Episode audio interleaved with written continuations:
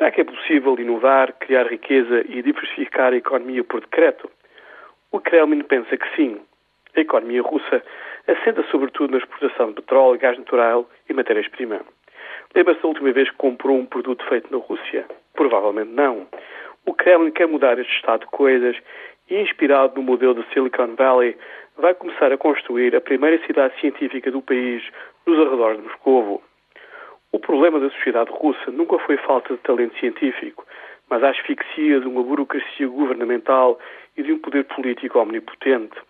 Vladislav Surkov, o quase invisível, mas extremamente poderoso vice-diretor da administração presidencial, é um dos grandes patrocinadores políticos desta iniciativa. Surkov argumenta que esta cidade só terá hipótese de ser bem-sucedida se for completamente isolada politicamente da burocracia russa.